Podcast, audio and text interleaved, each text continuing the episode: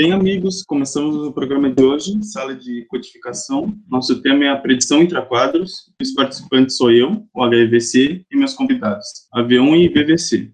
Inicialmente, vamos resgatar alguns conceitos sobre predição intraquadros. Começamos falando da ideia geral de predição intraquadros. Nela, o codificador utiliza amostras reconstruídas de regiões vizinhas dentro do próprio quadro, chamadas de amostra de referência do quadro atual, com o objetivo de reduzir a redundância espacial deste mesmo quadro. Olá, ouvintes eu sou o AV1. Eu quero resgatar que a cada um de nós, cada um de modos e ferramentas próprias para realizar a interpedição. E viemos aqui hoje, nesse podcast, para contar as nossas vantagens. Porém, os nossos objetivos é o mesmo, reduzir o máximo possível a redundância espacial em um quadro. Isso. É importante lembrar que eu, o HDC, mais precisamente, codificação de vídeo de alta eficiência, tem a capacidade de comprimir vídeo com taxa de compreensão de dados duplo, mas só preciso da metade da taxa de bits para manter a mesma quantidade de vídeo vídeo e reduzir o armazenamento pela metade, quando comparado com meu irmão mais velho, o H264. Minha principal vantagem é o melhor desempenho de compreensão e menor taxa de utilização de largura de banda. Se refere à capacidade de transmissão né, de dados de um ponto para outro em um determinado tempo, o que pode reduzir ainda mais a taxa de fluxo do projeto, de modo a reduzir o custo de armazenamento e transmissão.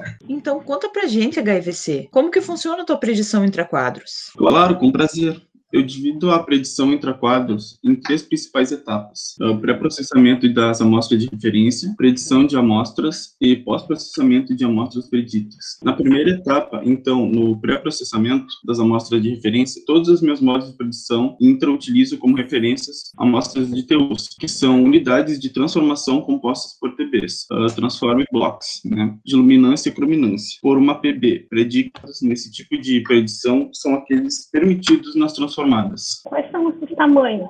São 4x4, 8x8, 16x16 e 32 por 32. Nesta etapa que precede a predição, introduzo técnicas para substituição de amostras de referência que, que não estão disponíveis e também para filtragem com o objetivo de suavizar o vetor de amostras. Tá, você já mostrou aos ouvintes que é um cara organizado. Agora fala da tua predição de amostras, maninho. Claro. Bom, começamos com a predição triangular.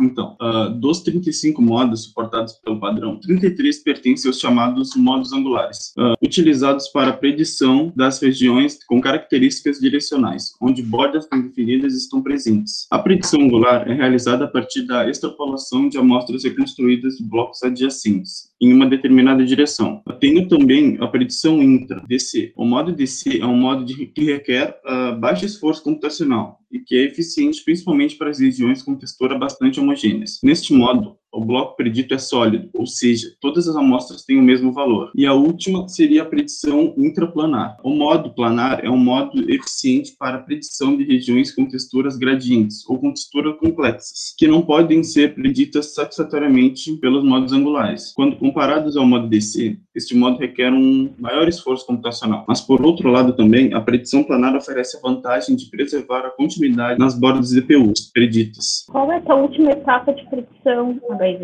Bom, a minha, minha última etapa seria o pós-processamento de amostras preditas. Nesse caso, os blocos preditos com o modo DC tendem a apresentar descontinuidades em todas suas bordas, com o modo angular 10 em suas bordas superior e inferior, e com o modo angular 26 em suas bordas laterais. Com o intuito de reduzir a parte deste efeito de bloco gerado dentro do módulo de predição intraquadro, eu defino filtros para suavizar determinadas bordas de PUs, preditas pelos modos citados anteriormente. Entretanto, os filtros são aplicados apenas em amostras de luminância e nunca são utilizados para PUs de tamanhos 32 por 32. Bem, agora que eu mostrei o todo o meu potencial na predição índice, apresento aí para vocês, ouvintes, o AV1. Então tá. Olá, pessoal. Eu sou o Alliance for Open Media Vídeo 1, mas podem me chamar apenas pelo meu apelido AV1. Eu recebi esse nome extenso porque foi uma homenagem para os meus pais. Vocês sabem como é que é, né? Então, eu sou um formato de codificação de vídeo lançado em 2018 e sou o primogênito dos meus pais, a IO Media, o Alliance for Media, que é um conglomerado de empresas de tecnologia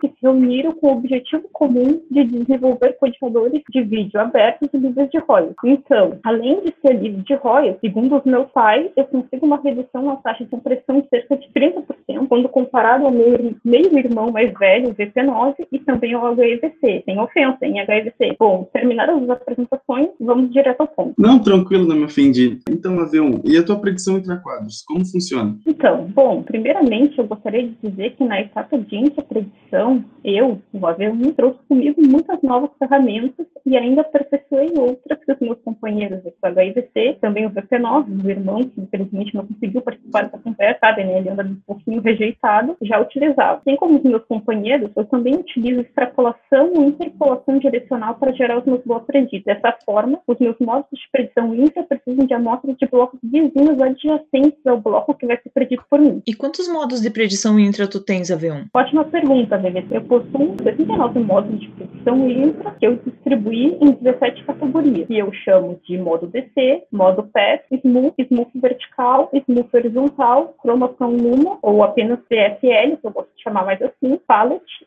Intrafiltros e outros oito modos de predição direcional de base para 19 tamanhos de blocos que eu mesmo defini. Se o nosso amigo HIVC me permitir, eu gostaria de apresentar rapidamente cada um dos meus modos de interpretação para os nossos ouvintes. Claro, Avião, fica tranquilo, pode falar. Então, Vamos começar pelo meu modo mais simples, que é o DC. Esse modo é um velho conhecido dos meus companheiros também. Nele, eu gero um bloco predito que em todas as amostras que compõem este bloco tem a média das amostras de referência. Geralmente, esse valor médio eu calculo considerando todas as amostras de referência superiores e a esquerda do bloco predito, ou utilizo apenas um dos vetores de referência. Em casos onde nenhum dos disponíveis, eu utilizo um valor padrão para compor o valor DC. E um outro modo de predição que eu considero ser de baixa complexidade é o modo PET. Nele, eu realizo a interpolação das amostras preditas, tendo como base sempre três amostras de referência. Ou melhor, melhor, a minha ideia nesse modo é tentar predizer o bloco considerando qual das três amostras está mais próximo da amostra predita, formando um gradiente. Como assim? Bom, vou explicar melhor então. Se o gradiente for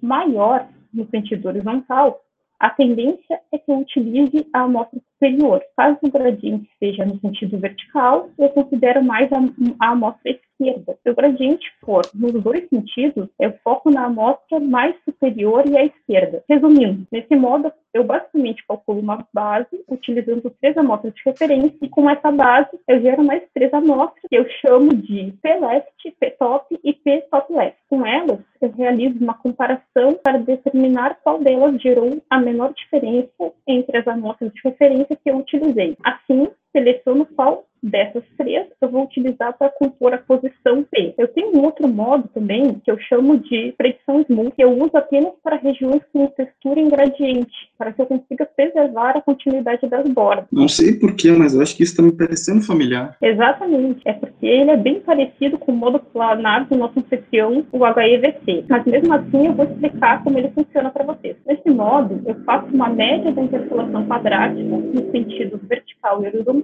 me baseando sempre na distância das amostras de referência para a amostra predita. Assim, as amostras de referência são processadas por duas etapas de interpolação. Uma no sentido vertical, onde eu utilizo geralmente amostras de referência superiores, e a última, a amostra das amostras de referência mais à esquerda. A segunda interpolação eu aplico no sentido horizontal e utilizo as amostras de referência à esquerda e a última amostra de referência superior adjacente ao bloco predito. Na última etapa da predição, eu faço a média entre essas amostras preditas na interpolação junto com um arredondamento. É importante dizer também, meus amigos, que cada amostra de referência é multiplicada por um valor, que é um peso, atribuído a sua posição de interpolação. Então, além desse modo de predição smooth que eu comentei agora para vocês, eu também defini duas variações que eu chamo de smooth vertical e smooth horizontal. No smooth vertical, eu aplico a interpolação vertical com um arredondamento específico e faço mesmo no smooth horizontal, porém aplicando a interpolação horizontal, obviamente. Outro modo que eu gostaria de comentar com vocês é os modos direcionais que eu também tenho, assim como, como os meus parceiros, e que eu também costumo usar em regiões que apresentam bordas definidas. Nossa, que interessante! E quantos ângulos de modos direcionais tu contempla? E se tu pudesse dizer quais são os mais importantes, quais seriam eles? Então, VVC, nesses modos eu contemplo 53 ângulos de predição, mas se eu tivesse que escolher os mais importantes para mim, com certeza eu escolheria os ângulos de 90 e 180 graus como especiais. Isso porque eles têm uma predição mais simples quando comparado aos outros 54 ângulos. AV1, como esses modos modos direcionais funcionam? Bom, em relação a como funcionam esses modos, na predição angular eu realizo uma extrapolação das amostras dos blocos adjacentes, considerando um ângulo de composição para o bloco predito. Cada bloco direcional eu apresento um ângulo associado a ele e também tem uma predição de 1 sobre 32 avos amostras associadas a ele. Então, essa predição representa um deslocamento, que é também um peso associado para cada amostra de referência que utilizo para compor, compor o bloco predito. Eu uso, geralmente, oito ângulos nominais e eu gostaria de falar esses ângulos para vocês, que é 90 graus, 180 graus, 45 graus, 135 graus, 113 graus, 157 graus, 203 graus e 67 graus. E com esses modos base, eu componho os demais ângulos que eu suporto. Mas para isso, eu utilizo mais duas variáveis, que é o valor do par, que é, assim, que é 3, e um ângulo delta, que podem ser valores dentro de um intervalo de menos 3 a mais 3. Meu modo direcional apresenta uma posição dos ângulos resultantes no sentido horizontal e ou no sentido vertical, referente a como as amostras de referência são utilizadas no processo de predição. Sendo assim, eu não aplico os ângulos de predição de forma direta para o cálculo das amostras, preditas. Eles devem ser mapeados para valores definidos por mim. Outra coisa importante é que, neste modo, eu utilizo um pré-processamento de amostras que é feito em algumas funções específicas. Bom, Avião, tu tinhas comentado que trouxe inovações na sua parte. Em quais são elas? Então, além das predições tradicionais que eu comentei anteriormente, eu também tenho um modo de predição diferente dos meus amigos codificadores, que eu chamo de predição intrafiltro. No meu modo intrafiltro, eu aplico filtros diretamente nas amostras de referência para compor o meu bloco predito. Cada família de filtros, eu geralmente utilizo cinco famílias. Eu chamo de DC, vertical, horizontal, D135 e PEC, formado um conjunto de oito filtros. E cada um desses filtros é responsável por gerar uma das oito amostras preditas que compõem uma distribuição de 4 por 2 amostras. Hum, e esses filtros? Qual o tamanho deles? E eles podem ser aplicados para amostras de luminância e crominância, por exemplo? Então, VPC, os filtros que eu utilizo possuem sete steps e eu só aplico eles em amostras de luminância. Aproveitando, um outro modo, de interpretação inovador que eu gostaria de apresentar para vocês é o meu modo formação luma, que eu gosto de chamar apenas de CFL. Nele, eu realizo uma predição para bloco de crominância a partir das amostras reconstruídas do bloco de luminância. Bem, legal. E de onde veio essa ideia? Então, HIVC, eu tive essa ideia me baseando na premissa de que mesmo que haja a separação da imagem canais Y CBCR, essa separação entre canais não é perfeita. Então, voltando à explicação de como a predição CFL funciona, as amostras de luma reconstruídas que utilizam a predição CFL são as amostras prontas para exibição do vídeo. Então, esse bloco de amostras de luma reconstruído, ele é subamostrado para o tamanho do bloco de croma com uma taxa de 4 para 1. Posteriormente, o valor DC é removido dessas amostras. Com isso, eu calculo a somatória de todas as amostras de referência do bloco, do bloco de luma. Após, eu realizo uma subtração das amostras subamostradas pela somatória das amostras de referência e depois faço uma multiplicação com um fator escala de acordo com o canal que é finalizado no bitstream. Por fim, os blocos de croma são preditos pela predição DC e esse bloco predito é somado com as amostras já previamente calculadas na etapa anterior. Viu? Que é bem fácil, né? Então, gostaria de falar também de um modo que eu gosto bastante e eu chamo de modo palette. Esse modo eu adicionei especialmente para utilizar em vídeos sintéticos e jogos. Eu sei que meu público adora. Eu pensei que gostaria que precisaria de um modo especial para tratar com vídeos desses tipos, porque em vídeos sintéticos as amostras preditas podem ser representadas por poucas amostras referência, resulta em um número pequeno de amostras referência. Para tentar resolver isso, neste modo, eu deixo à disposição do bloco predito paletas de amostras que podem conter de duas até oito amostras. As paletas são processadas pelo meu codificador e enviadas para o meu decodificador para que ele possa gerar as amostras reconstruídas a partir da paleta. Para que isso funcione, além das paletas, deve ser, deve ser gerada a posição da amostra dentro da paleta e isso irá representar as amostras B reconstruídas. Então, para finalizar, uma outra inovação que eu trouxe foi o módulo intra-block pop, que eu chamo apenas de intra-BC. Nesse modo, eu procuro referenciar regiões já codificadas dentro do mesmo quadro, assim como eu faço na minha predição interquadro. Mas lá na minha inter, né, gente, eu olho os quadros que estão temporalmente vizinhos. Desse modo, eu também gosto de usar em vídeos sintéticos por terem um menor,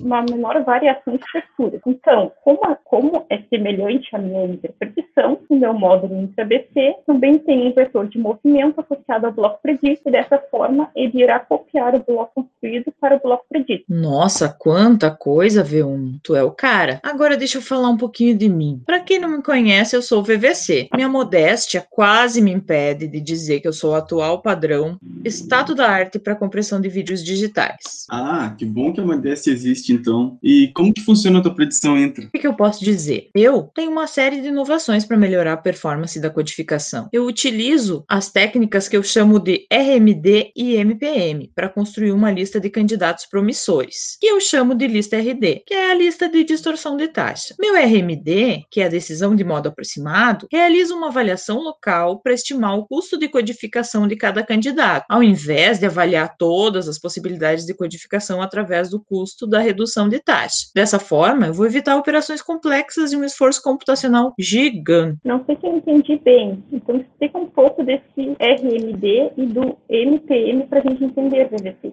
O RMD significa decisão de modo aproximado. Ele vai estimar a quantidade de bits necessárias para codificar o modo de predição e o custo da codificação, através da soma das diferenças absolutas da transformação entre as amostras do bloco original e do bloco predito. Então, o algoritmo ordena os modos baseado nesses custos, insere os modos com os menores custos ordenados na lista RD. Posteriormente, os MPMs, que são os modos mais prováveis, selecionam os modos que estão, selecionam os modos que são mais utilizados e os modos utilizados como blocos vizinhos à esquerda e à direita, e adicionam até dois desses modos na lista RD. Para a configuração do codificador no modo ao intra, a lista RD vai iniciar com tamanho para oito modos para os blocos 64 por 64, com tamanho para sete modos para os blocos 32 por 32 e com tamanho para seis modos para os outros tamanhos de blocos que podem inclusive ser variáveis ou retangulares. Eu possuo novas ferramentas se comparados ao meu maninho aqui HEVC. Não se ofenda. Bem, depende do que tu vai dizer, né? Cuidado para não ferir meus sentimentos. Te ensinei muito, sabe, né, Guri? Se não fosse eu, tu não estava com essa bola toda, né? Sabe? Ah, eu concordo plenamente. Eu realmente não existiria sem você. Mas é meu papel criar polêmica entre nós. Senão, ninguém mais vai ouvir esse programa. Primeiro, quero mencionar uma das minhas inovações, que se chama Angular Interprediction 2. Tem a outra também, que se chama Multiple Reference Line, a Matrix Weighted Interprediction e Intra-Subpartition. Ah, isso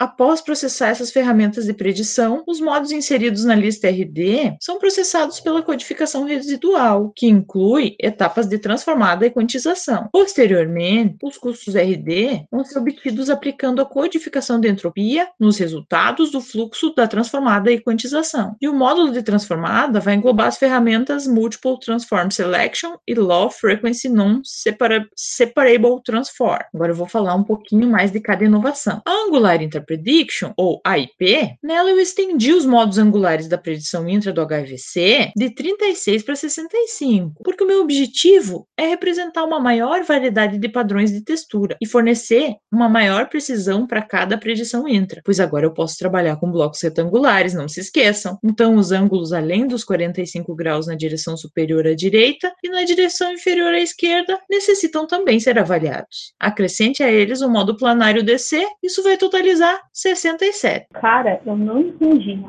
Isso não, não aumenta o número de modos que você precisa avaliar? Como pode ser mais vantajoso? Não, meus caros, pois os modos com amplitude maior substituem os modos na direção oposta com os ângulos convencionais. E para os blocos retangulares, o modo de predição DC vai considerar apenas, veja que palavra delimitadora, apenas as amostras de referência do maior lado do bloco para realizar a predição e fornecer uma implementação computacionalmente eficiente. O codificador VTM divide a avaliação das ferramentas angulares em duas partes, evitando uma exaustiva passagem pelos 67 modos disponíveis para cada tamanho de bloco. Em uma parte, são avaliados os modos planar, DC e os 36 que foram herdados do nosso ilustre HEVC. E a outra parte realiza um refinamento que avalia os modos angulares adjacentes aos já selecionados na parte anterior e já armazenados na lista RD, e ordena essa lista baseado nos custos da SATD, Sum of Absolute Transformer Difference. O que, que, é isso? É a métrica de similaridade. O que, que é isso? É a métrica de similaridade que consiste na diferença transformada entre o bloco candidato e o bloco original, obtidos nas duas etapas. Isso vai fazer com que o conjunto reduzido dos novos modos angulares inseridos na predição intra necessite ser avaliado. Estou gostando. Conta mais que está interessante, VVC. Outra ferramenta bacana que eu possuo é a Multiple Reference Line, MRL, que me permite mais linhas de referência para a predição intra comparada com quem? Com o nosso HVC. Calma, VVC. Pare de tentar me diminuir um pouquinho, tá? Só um pouquinho. Tô apenas relatando os fatos, mano. Se eu puder avaliar duas linhas de referência mais distantes, pode melhorar a eficiência da codificação da predição intraquadro pois essa linha de referência adjacente pode ter uma diferença significativa do bloco que está sendo predito, devido a descontinuidades das amostras dentro de um quadro, e isso poderia ocasionar erros expressivos durante a predição. A MRL vai avaliar cada combinação de modo de predição e linha de referência utilizando a decisão de modo e atualizar a lista RD que já contém os melhores modos selecionados na ferramenta. Olha aí, mais modos de predição, mais esforço computacional para ti, Guri. Gente, o negócio aqui é otimizar. E a Multiple Reference Line avalia apenas seis modos mais prováveis para essas duas linhas de referência adicionais. Hum, entendi. Já terminou? Quase, calma aí. Outra inovação que eu tenho é a ferramenta Matrix Weighted Interprediction, ou MP, uma abordagem alternativa para os modos angulares convencionais. Vejam que interessante, modéstia à parte novamente. Essa abordagem realiza a predição intra através da multiplicação da matriz e interpolação de amostras. Isso permite 16 matrizes para blocos 4x4, 8 para blocos com largura ou altura menor ou igual a 8 e 6 matrizes para os demais tamanhos de bloco. Além disso, as matrizes transpostas também são avaliadas, duplicando o número de modos de predição para cada conjunto. Esses modos de predição da ferramenta MP também vão ser avaliados utilizando a decisão de modo aproximado, e a lista RD é atualizada com os menores custos, diferença transformada entre o bloco candidato e o original. Entre as três ferramentas que eu acabei de comentar, a IP, MRL e MP. Essa, especificamente, vai aumentar a eficiência de codificação, conseguindo realizar predições que variam em mais de uma direção, que não são possíveis de serem realizadas com os modos angulares convencionais. Tá bom, VVC, a gente já entendeu. Podemos trocar de assunto? Não, Nanina, não, só mais um pouquinho. Eu não posso deixar de mencionar mais uma ferramenta, a Intra-Superdiction, ou ISP, que vai explorar a correlação entre as amostras de um bloco intra para melhorar a performance da predição para isso, o ISP divide o bloco atual horizontal ou verticalmente em subpartições, que são codificadas sequencialmente utilizando o mesmo modo de predição. Essas subpartições são processadas de forma ordenada da parte superior até a parte inferior do bloco ou da esquerda para a direita. As amostras reconstruídas de cada subpartição são utilizadas como amostras de referência para as próximas subpartições, aumentando a correlação entre as amostras de referência e aquelas que estão sendo preditas em comparação à abordagem convencional, que possui as amostras de referência localizadas nas bordas adjacentes à esquerda e acima do bloco sendo predito. Ah, eu preciso acrescentar uma última coisa. Comigo, as amostras de luminância e crominância não possuem o mesmo particionamento. Eu permito que os blocos compostos por amostras de crominância tenham sua própria estrutura de particionamento, sem estar diretamente relacionados com a estrutura dos blocos de luminância, quando os slices do tipo I são processados. Predição intraquadro para os blocos de crominância avalia oito modos candidatos. Os quatro primeiros modos são os mesmos que são aplicados para as amostras de luminância, mas nesse caso, apenas as de crominância são consideradas durante a predição. Já os quatro últimos vêm para explorar a correlação entre os componentes, onde as amostras de crominância são preditas através de informações presentes em amostras de luminância. Terminou? Dá para tomar uma aguinha agora, descansar. Finalmente, né? Quero monopolizar o papo. Então, pessoal, o programa está terminando e cada um contou a sua vantagem aqui. Eu posso reduzir o armazenamento de 50% ao codificar o vídeo de menor taxa de bits possível, ao mesmo tempo que mantenho um nível de alta qualidade e ofereço melhor visual experiência que o H264. Nossa principal diferença é a capacidade de expandir o tamanho dessas áreas em blocos maiores ou menores. Já eu, o AV1, fui projetado para transmissão de vídeo pela internet. Estou sendo super requisitado para compactar o conteúdo de streaming. Desculpa, pessoal, eu sou moderno e popular. Sou capaz de fornecer compressão 30% maior do que você, HIVC. Minha, maior, minha alta compressão permite uma economia significativa, tanto no armazenamento de espaço quanto nos custos. E eu ofereço melhor compressão, que reduz os requisitos de dados em cerca de 50% da taxa de bits em relação ao maninho HEVC, sem comprometer a qualidade visual. Possibilito também transmissão de vídeo mais rápida, mantendo a qualidade visual para diversas resoluções de vídeo. Eu sinto que só estou sendo rebaixado, né? Então, pessoal, para finalizar, diferenças à parte, somos fundamentais para a compreensão dos princípios de codificação de vídeo. Então, terminamos o programa de hoje, sala de codificação. Até a próxima quinta, com a predição interquadros e os mesmos convidados. Bom dia, boa tarde ou boa noite.